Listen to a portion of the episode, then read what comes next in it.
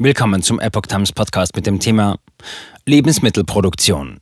EU-Minister beraten über Auswirkungen für die Landwirtschaft.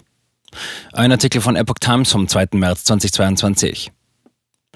Der Krieg in der Ukraine könnte auch die Lebensmittelproduktion in Europa in Turbulenzen bringen, nicht nur bei den Preisen für Rohstoffe oder Dünger. Die Politik bemüht sich um ein Lagebild. Die EU-Agrarminister beraten am Mittwoch über Auswirkungen des Ukraine-Krieges auf die internationalen Lebensmittelmärkte und die Bauern.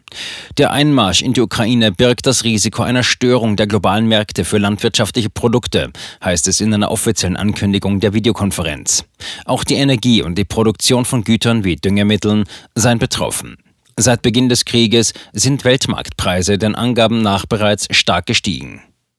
Ziel der Beratungen soll es sein, Informationen und Prognosen zu Angeboten und Preisen auszutauschen, Probleme zu identifizieren und Maßnahmen auch mit internationalen Partnern zu erwägen.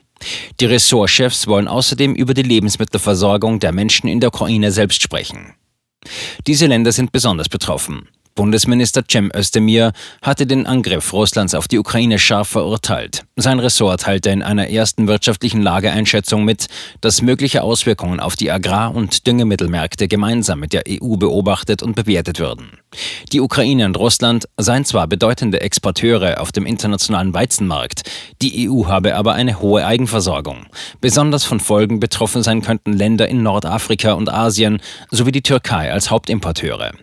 Der Deutsche Bauernverband befürchtet wegen des Krieges Turbulenzen auch an den Agrarmärkten. Schon jetzt sei Stickstoffdünger exorbitant teuer und knapp. Diese Situation könne sich nun noch verschärfen, hieß es kürzlich. Hintergrund ist, dass der für Landwirte wichtige Stickstoffdünger aus Erdgas hergestellt wird und die Gaspreise waren auch schon vor der jetzigen Eskalation hoch. Das Agrarministerium erläuterte, es sei nicht auszuschließen, dass eine mögliche Unterbrechung von Exporten aus der Region für weitere Unsicherheiten sorgen könne, auch mit stärkeren Preisschwankungen. Insgesamt sei die Ernährungsindustrie durch Preissteigerungen auch bei Vorleistungen wie Düngemitteln und Energie betroffen. Im Zuge dessen seien eine weitere Verteuerung von Lebensmitteln sowie eine Steigerung der Inflationsrate nicht auszuschließen.